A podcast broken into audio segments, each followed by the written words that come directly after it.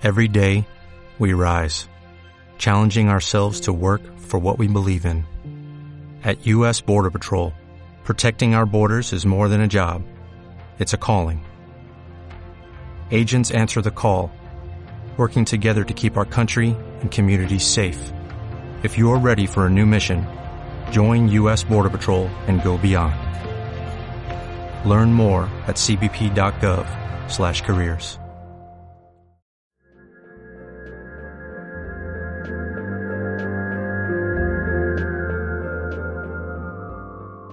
Estás escuchando Cómo Operar, una serie de conversaciones propuestas de la Escuela de Arquitectura UTLA.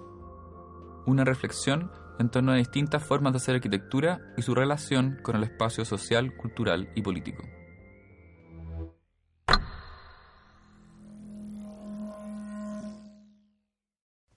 Hola, eh, bienvenidos a una nueva conversación del podcast Cómo Operar. Estoy con mi co-entrevistador Rodrigo Valenzuela. Eh, mi nombre es Fernando Portal y hoy día estamos, vamos a conversar con Sofía Balbontín. Eh, Sofía es arquitecta, ha explorado el campo del cruce entre eh, arquitectura y sonido. Sofía, ¿cómo estás? Muy bien, gracias. ¿Qué tal, Sofía? Excelente. En general le hacemos una misma pregunta a todos los invitados.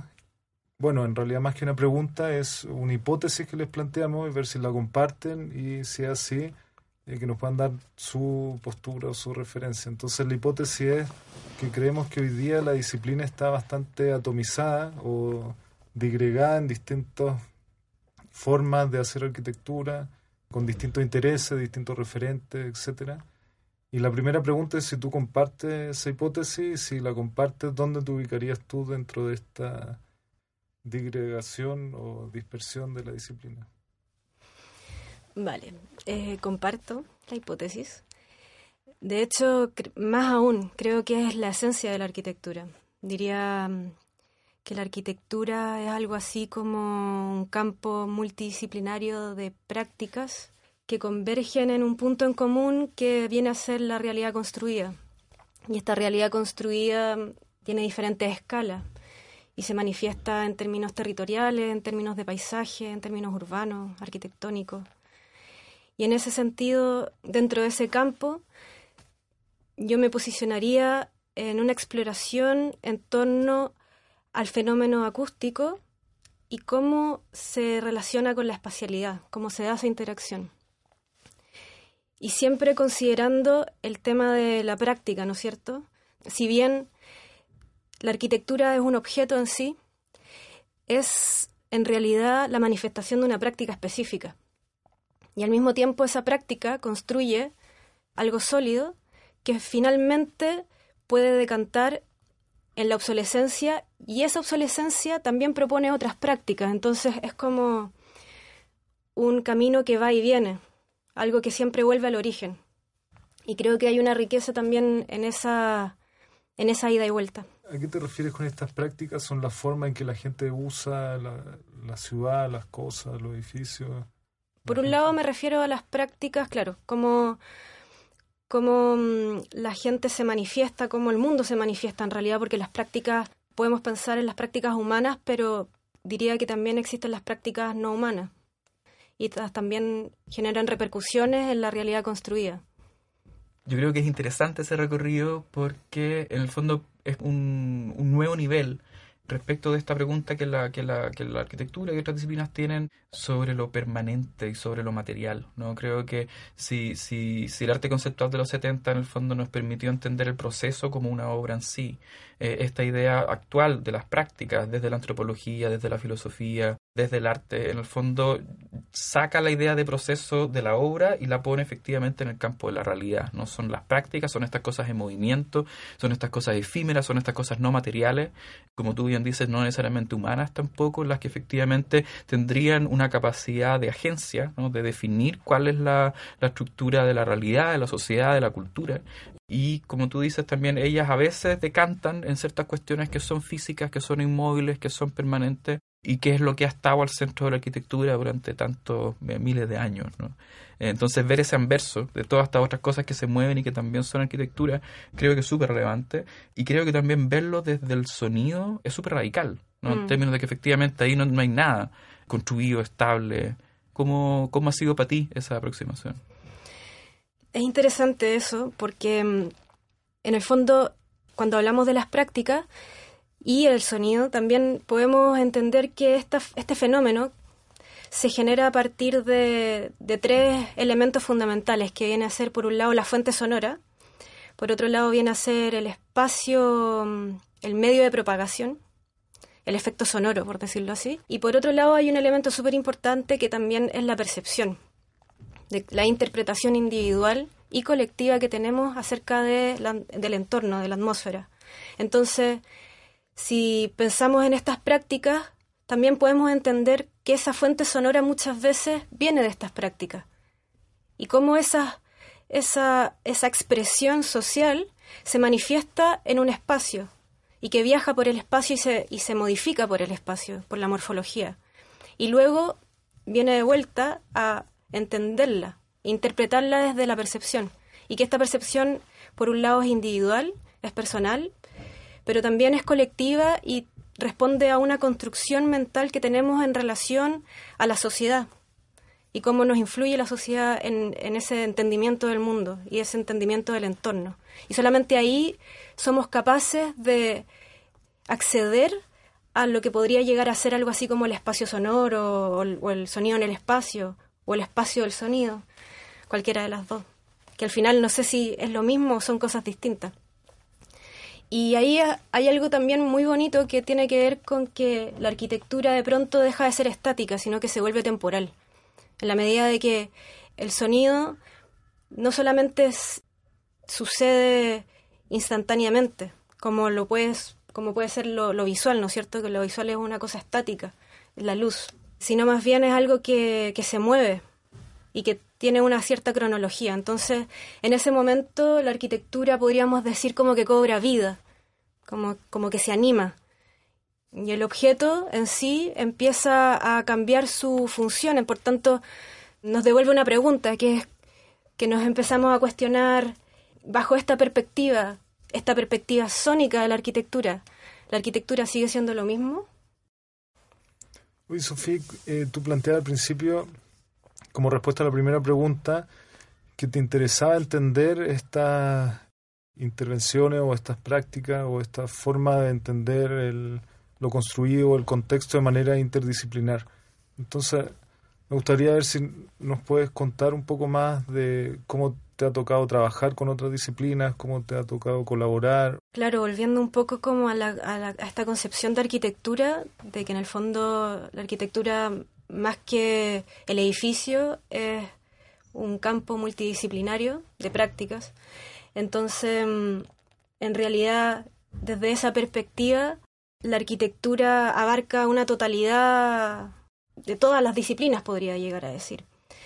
Y en este caso específico, con respecto al sonido y a la acústica, tiene que ver principalmente con el cruce, en, en- primera instancia, ¿no es cierto?, como el cruce entre música y arquitectura. Como podríamos decir como, como un acabado, como una terminación, pero en realidad la obra gruesa de eso es el espacio y el sonido, que vendría a ser como el material en bruto, ¿no es cierto? Y que luego se organiza y se compone y se, y con- se construye la música y la arquitectura, pero en un estado más puro vendría a ser el sonido y, el espacio. Y en ese sentido, las disciplinas que se cruzan vendrían a ser las disciplinas espaciales de diseño, el arte, ¿no es cierto? Porque finalmente estas dos disciplinas, o estos dos campos más bien, pueden conectarse desde, diferentes perspectivas, tienen muchas expresiones, que es súper amplio al final. Entonces, así por darte algunos ejemplos, se puede conectar desde la física, como el sonido y el espacio convergen, ¿no es cierto? También como lo que hablaba recién, la arquitectura y la música, como desde una, de una arista más compositiva, desde un orden. Pero también puede conectarse, que es como yo lo conecto desde, desde el campo artístico y desde una apreciación estética o desde una práctica estética. Y ahí tiene que ver quizás más bien con la filosofía y con esto que les hablaba de la percepción, de cómo nosotros interpretamos esta práctica estética que viene a nacer del cruce disciplinar o del cruce de campos entre el sonido y el espacio. ¿Y nos podrías contar algún proyecto que hayas trabajado, algún ejemplo que como para entender tu trabajo más específicamente? Creo que me gustaría contarles acerca del proyecto que estoy desarrollando ahora, proyecto de investigación, financiado por la Dirección de Investigación de la Universidad de las Américas, y que tiene que ver con la exploración de la acústica dentro de espacios industriales e históricos que tengan un valor patrimonial en realidad, pero que además respondan a una cierta dimensión y geometría que permita el estudio de, la acústica, que realmente sea capaz de generar una cualidad acústica lo suficientemente interesante para, para el estudio.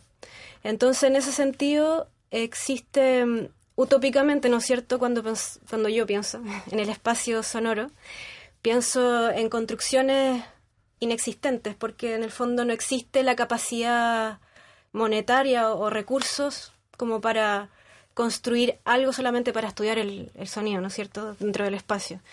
Entonces se toman diferentes casos de estudios que en este, en este momento vienen a ser los espacios industriales y e históricos también porque hay monumentos que son bastante importantes en términos de dimensión, porque en ese intento de construir espacios, por ejemplo, para la guerra, espacios para la industria, existe la motivación suficiente como para erigir construcciones tan grandes y tan geométricamente particulares que son capaces de, de generar una cierta reverberación, una cierta cualidad acústica que no se da en ningún otro caso en realidad. O sea, el único caso como intencional podría pensar en las catedrales. Pero tu estudio está más enfocado en, analizar cómo el sonido se comporta ahí o además intervenir esos lugares con sonido específico. En, en primera instancia es un proceso de investigación de, lo existente, ¿no es cierto? Y de hacer ciertas mediciones, ciertos experimentos de reacción del espacio y de, de ahí idealmente obtener ciertos resultados en relación a cómo este, esta respuesta acústica tiene que ver con una cierta forma y dimensión. Entonces, cómo las condiciones arquitectónicas vienen a afectar la acústica o el sonido del espacio. Eso por un lado. Luego, a partir de esa investigación, el paso siguiente vendría a ser cómo yo puedo construir un cierto impulso específico, es decir, quizás en torno a una composición específica, eh, un orden, ¿no es cierto? de sonido que yo pueda disparar en el espacio y ese espacio pueda devolverme. Y ahí sí tiene que ver con quizás algo más relacionado a lo que vendría a ser una práctica de investigación que tiene que ver con la creatividad y con la creación. Y que en el fondo el resultado de eso pueda ser tanto para la investigación como también un resultado estético. Oye, estaba pensando, eh, voy a ocupar categorías esquemáticas en el fondo para bajarlo, pero creo que lo primero sería como una especie como de taxonomía sónica, ¿cierto? De ciertas tipologías arquitectónicas. Y lo otro, en, en, respuesta a eso, es justamente como, eh, me encanta este concepto como de disparar, en el fondo, algo en el espacio y ver cómo la cuestión responde, ¿no? Y, me acordaba del proyecto que hiciste en el MAC, que en cierta manera tenía que ver algo con eso, ¿no? Cómo, cómo tomar un espacio y, y devolverle al espacio su misma acústica y ver cómo la cuestión colapsa, ¿no? ¿Me mm. podrías explicar un poco de ese proyecto? Sí, ese proyecto se basaba un poco del silencio, partía del silencio.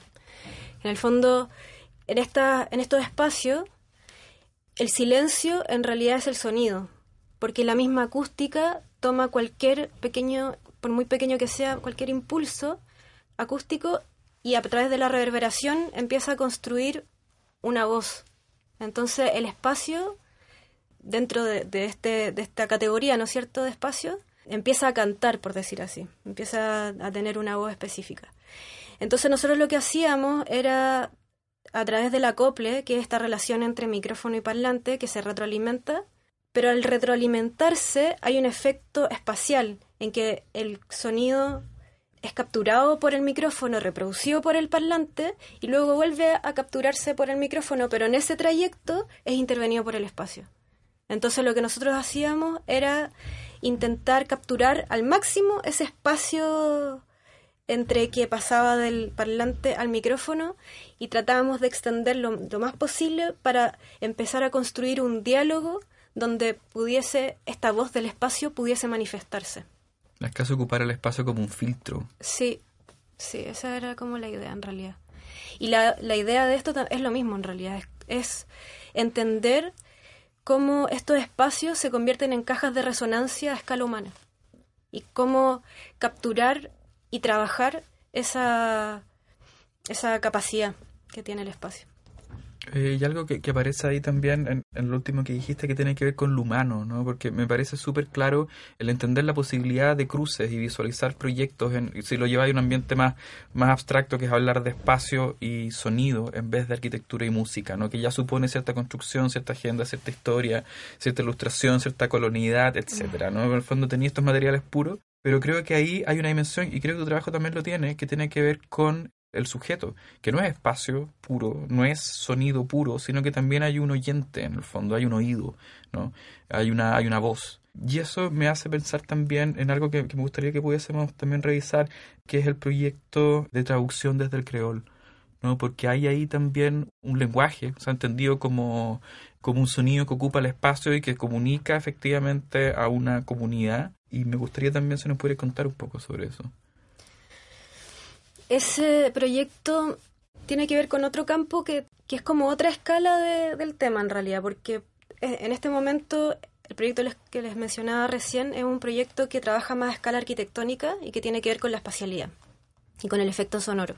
Pero si nosotros ampliamos esa escala, que también la podemos reducir a la escultura sonora, por ejemplo, pues si la ampliamos, llegamos al tema del paisaje sonoro. Y el paisaje sonoro tiene otras complejidades que tienen que ver con lo urbano en realidad. Entonces no solamente está el efecto sonoro, sino que también están todas estas prácticas y la naturaleza también y el clima y un montón de cosas que empiezan a mixturarse para finalmente construir lo que es el paisaje sonoro. Y ese proyecto apelaba a la idea de que en una ciudad o en un barrio de inmigrantes, el paisaje sonoro iba a estar con un tono particular que iba a ser la mixtura de las lenguas, que iba a ser como la tonalidad dominante, donde el lenguaje se iba a empezar a diluir en uno y otro y se podían em-, empezar a identificar melodías, cantos y otro tipo de fenómenos que no, no, somos capaces de identificarlos cuando estamos siempre escuchando el mismo idioma, porque todos tenemos el mismo chilenismo, la misma forma, el mismo canto. Y en ese caso era la contraposición entre el creol y el español y cómo estos dos, estas dos lenguas eran capaces de, de generar diálogo, o sea, que en el fondo pudiesen comunicarse desde un idioma y desde el otro, sin la necesidad de traducirse, sin la necesidad de que el haitiano hable español. A eso va. ¿Y cómo? A través del dispositivo translingüístico que creamos. ese era el objetivo. Y para nuestros oyentes que no lo vieron, ¿cómo, cómo era ese dispositivo? Era un dispositivo que, mm, que era un artefacto arquitectónico donde mm, se, era como una especie de mesa redonda donde los comensales se sentaban a conversar y había un, un mediador y un traductor pero, pero las conversaciones se daban en, el idioma de cada cual. Y esa era, la, era la gracia en realidad. Que el chileno pudiese escuchar el creol y el haitiano pudiese escuchar el español del chileno. Sin necesidad de que los dos idiomas se anularan, en el fondo, de, que uno tuviese que hablar el idioma del otro. Claro, sí. Y bueno, algo que me gustaría agregar, no sé si puedo, aún, con respecto a algo que, que estábamos hablando antes, que me gustaría, como para cerrarlo, el tema de, la investigación, que tenía esta primera fase como de investigación, una segunda fase mm, de, práctica en el mismo espacio, ¿no es cierto? Como de yo tengo estos resultados y, los, los, pongo en práctica y, genero algo a partir de esos resultados para que el espacio pueda reaccionar ante eso. La siguiente fase de eso vendría a ser el diseño, el diseño de espacios de sonido y cómo poder construir eh, ciertas espacialidades partiendo desde, desde el sonido, ¿no es cierto? O sea, partiendo desde la acústica misma, en busca de, una acústica en particular que quizás podría llegar a ser utópica, poder diseñar un espacio específico que sea capaz de, tener esa voz que yo quiero lograr. Eh, Sofía, y quería preguntarte respecto a esto que tú mencionaste antes, que lo llamaba escultura sonora, eh, pensando en que tu parte haciendo un análisis más teórico de cómo podemos entender la arquitectura ya no como algo construido, sino que como algo mucho más intangible donde se superponen distintas miradas, distintas prácticas, distintos contextos o entornos, que muchos de esos pueden ser relacionales, como mencionaba Fernando, o no físicos, como el sonido. Eh, después vimos una parte más de investigación que está enfocada a entender cómo se comportaban ciertos lugares construidos y cómo esos lugares afectaban el sonido.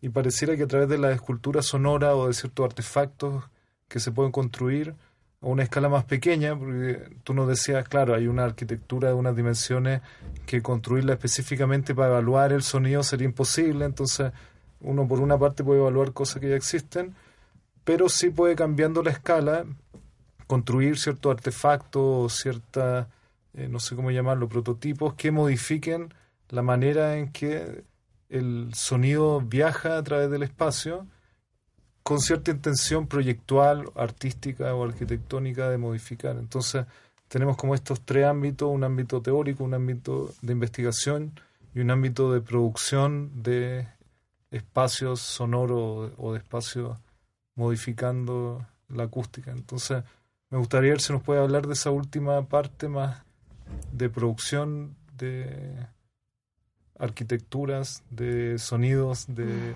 de esculturas. Prototipado. Claro. En este caso me gustaría hablar de, un workshop que hicimos con Matías Klenner en Valdivia con los estudiantes de la Universidad Austral. El workshop se titulaba Traslaciones Sonoras porque lo que hacía era trasladar los sonidos de ciertos paisajes sonoros de Valdivia que hablaban de su identidad a una serie de elementos que en este caso eran estas arquitecturas acústicas o arquitecturas auditivas, como se les llama en muchos casos hoy en día. Entonces, esos se vendrían a ser los prototipos de espacios sonoros que nosotros hemos, que nosotros tuvimos la oportunidad de crear en términos de producción. Y fueron seis, de los cuales trabajamos principalmente con formas geométricas para poder estudiar el efecto acústico. Trabajamos con el cilindro, por ejemplo, con la esfera, con el cono y bueno, con otras formas diferentes, eh, siempre curva, intentando mm, intencionar esta cualidad acústica que se da principalmente a través de los rebotes continuos. Y esos rebotes continuos generalmente se dan a través de las formas curvas. Entonces en ese momento tuvimos la, instancia de experimentar los efectos del sonido en, este pequeño espacio, ¿no es cierto?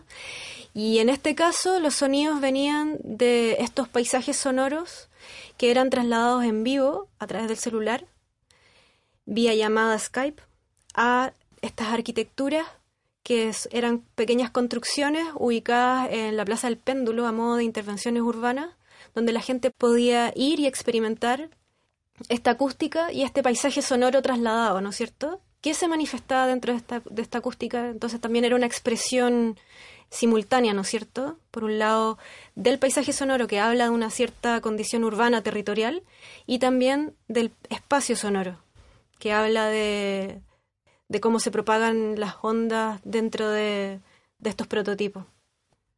Y fue un experimento bien exitoso, la verdad y que también reúne estas condiciones más de paisaje, como algo también social y urbano que, comentaba ahí antes, ¿no? en términos de dónde estaba puesto, de cómo la gente podía encontrarse con eso e interactuar. O sea, hay una dimensión, como tú decías, relacional también que, estaría asociada a la construcción de este tipo de, de dispositivos, de espacios.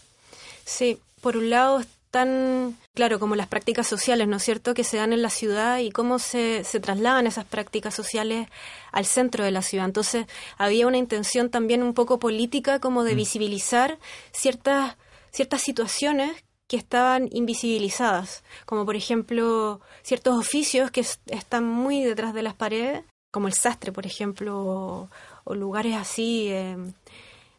Entonces, habían un montón de espacios dentro de la, de la ciudad de Valdivia que fueron los alumnos fueron un poco en calidad de espías a capturar estos sonidos que empezaban a construir esta identidad más invisibilizada de Valdivia para extraerla de, su origen y llevarla en tiempo real al centro de la ciudad a través de estas arquitecturas acústicas.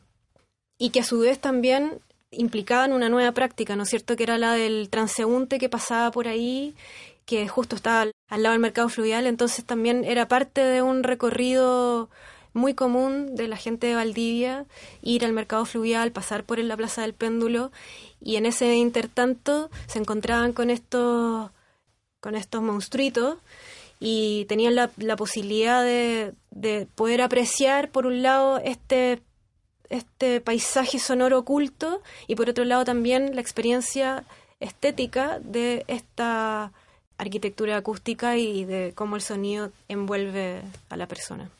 Bien. Oye, eh, muchas gracias por venir a conversar con nosotros. Gracias a ustedes eh, y por la nuestros invitación. mejores deseos en el doctorado que estás enfrentando ahora. pues, Así que toda la suerte, toda la fuerza. Muchas gracias, Sofía.